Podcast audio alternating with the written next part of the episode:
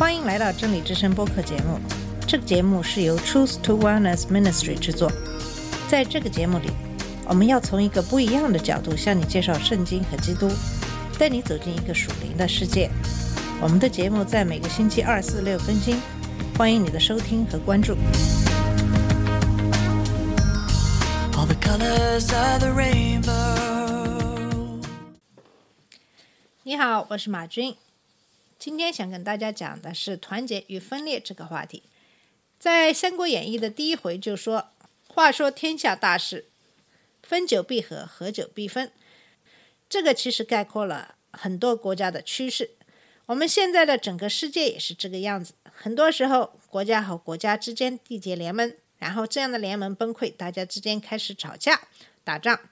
比如二次世界大战结束以后，由英国、美国、法国、苏联分别控制的德国分成了东德和西德。可是，一九九零年分裂了四十多年的东西德又合并了。南北朝鲜分裂也是一九四五年二次大战的结果，由资本主义和社会主义两个阵营分别控制。目前为止，这两个国家再次合并的可能性并不是很大。还有很多其他的分裂的例子。前苏联在一九九一年十二月正式解体，原来的十五个组成国恢复了主体地位。在上个世纪的九十年代，前南斯拉夫的八个联邦逐渐宣布独立，南斯拉夫也就成了一个历史名词。所有的这些分分合合的例子，都预示着历史在不断的重演。可能你会说，这些例子是世界上的事。作为基督徒，我们并不存在团结与分裂的问题。事实上，真的是这样吗？现在的美国基督徒其实也达到了前所未有的分裂的程度。我最近读了几篇 Graham Standish 的写的文章，看了他的文章，我感到欣慰的是，还是有很多的基督徒是可以看到我们目前社会的一些弊端的。那些非常属灵的基督徒，他们是可以根据基督的教义来准确的分析我们目前的情况。虽然这样的基督徒并不是非常的多，可是至少让我感觉并不孤独。正如在罗马书十一章四节，当以利亚在神面前控告以色列人说：“主啊，他们杀了你的先知，拆了你的祭坛，只剩下我一个人，他们还要寻索我的命。”神的回答是怎么说的呢？他说：“我为自己留下七千人，是未曾向巴黎屈膝的。”在这文章的后来说到，以色列人所求的，他们没有得着，唯有门拣选的人得着了。其余的就成了顽梗不化的，如经上所记，神给他们昏迷的心，眼睛不能看见，耳朵不能听见，直到今日。我会在以后的几期节目里跟你分享 Graham Standish 发表在匹兹堡邮报上的这几篇文章。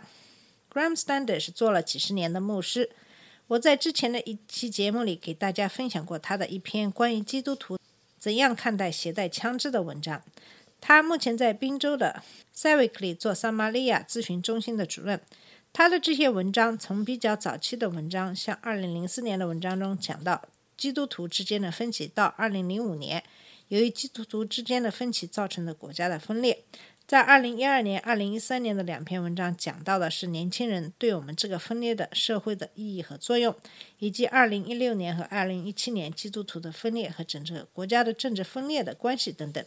可以说，这个议题其实并不是一个新的议题或现象，分裂可能就是在我们这个国家中一直存在的。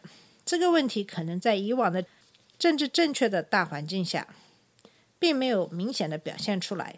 当奥巴马当选总统以后，这个问题伴随着从建国以来就缠绕着美国的种族问题而逐渐明显。当然，有很多的媒体的公众人物在长年累月的讲述这些具有争议的种族的话题，同时也在逐渐培养、怂恿着白人至上主义在美国逐渐被边缘化的白人之间得到扩散。这样的一个代表人物就是刚刚患癌去世的 Rush Limbaugh，他被川普授予和平勋章，川普也是他的一个忠实的听众。所以说，川普的当选是有必然性的。如果美国的基督徒真的能够分辨基督耶稣的灵和其他的灵，不去每天听那些具有种族煽动性的媒体电台，可能川普就不会当选。非常具有讽刺意味的是，在川普任期的最后一年，瘟疫临到美国，让美国这样一个富有的发达国家遭受了这样的损失，超过五十万的美国人因为新冠而死亡。试想一下，如果当初川普没有当选为总统，我想任何一个总统在处理新冠病毒这样的大型公共卫生事件的时候，都不会玩忽职守，美国就不会有那么多的人死亡。如果新冠病毒是神的应许所发生的事，我真的要想想，耶和华是因为什么在发怒，让这样的灾难临到我们头上？其实显而易见的是，那些赞成川普是神所拣选的总统，至今不愿意承认拜登是合法民选总统的基督徒。你可以想想，这难道是神的心意吗？如果耶和华真的喜悦川普成为总统，他就不会让新冠流行。一般来说，如果不是新冠瘟疫这样的黑天鹅事件，在职的总统寻求连任，一般是非常容易的事情。如果你真的这样想，就知道川普的败选才是神的真正心意，因为神知道美国经不起第二个川普的任期。毕竟，在美国还有很多他的真正的儿女。他不会对他们的呼求置之不理的。这其实就是我我对现在的现实的解读。我也知道这样的解释对于那些川普的忠实的粉丝是非常的不入耳的理由，就像那些以色列人喜欢听假先知的预言一样，因为假预言符合他们所希望的。也就是说，美国这个国家的分裂并不是一朝一夕的事情。川普的当选只不过把这种分裂表明开来。人们之间现在缺少起码的容忍，公开的冲突和对骂也不是一件羞耻的事，而被冠以“率真”这样的词来表明这样做的正确性。可是，在圣经中，耶稣基督在这方面是怎样教导我们的呢？首先，我们看看团结的定义是什么。团结是那些有共同利益的人所达成的统一和联合，比如一个球队、一个俱乐部、一个组织，都是建立在所有的成员团结的基础之上的。我们一般都是跟我们认识的人的观点一致的人之间达成一个统一的联盟。当我们跟我们想法一致的人在一起的时候，这样的联合给我们精神上一种支持和陪伴。在圣经中也经常讲到这样的议题，在罗马书的十五章五到六节讲到：“但愿赐忍耐安慰的神，叫你们彼此同心，效法基督耶稣，一心一口荣耀神，我们主耶稣基督的父。”这节经文是让我们学习基督耶稣，不要只想自己。过去基督徒有这样的一个倾向，就是根据基督教自由的基础而坚持他们一些行为的权利。但是保罗却教导我们，为了团结，我们可以放弃我们一些权利。他提到了忍耐和安慰这两个词，是和团结统一紧密相连的两个词。如果教会想要荣耀主，就必须要团结起来。教会的团结可以使。传教更加有效。在《菲利比书》二章二到三节讲到：“你们要意念相同，爱心相同，有一样的心思，有一样的意念，使我的喜乐可以满足。凡事不可结党，不可贪图虚浮的荣耀，只要存心谦卑，个人看别人比自己强。”这两节经文讲到的是团结在一起的好处和坏处。好处就是可以有一样的心思，一样的意念，使喜乐可以满足，这是对整体而言的。可是对于个人而言，这可能就是一些不利的方面了，比如不能自私，不能欺骗，不能只看到自己的利益。从菲利比书的这几节经文可以看出，如果你需要的是一个团结的基督徒的团体，可能就需要牺牲自己的一些个人利益。这也是罗马在保罗书中所倡导的，需要放弃我们一些权利。在约翰福音十二章二十一节的祷告的经文中。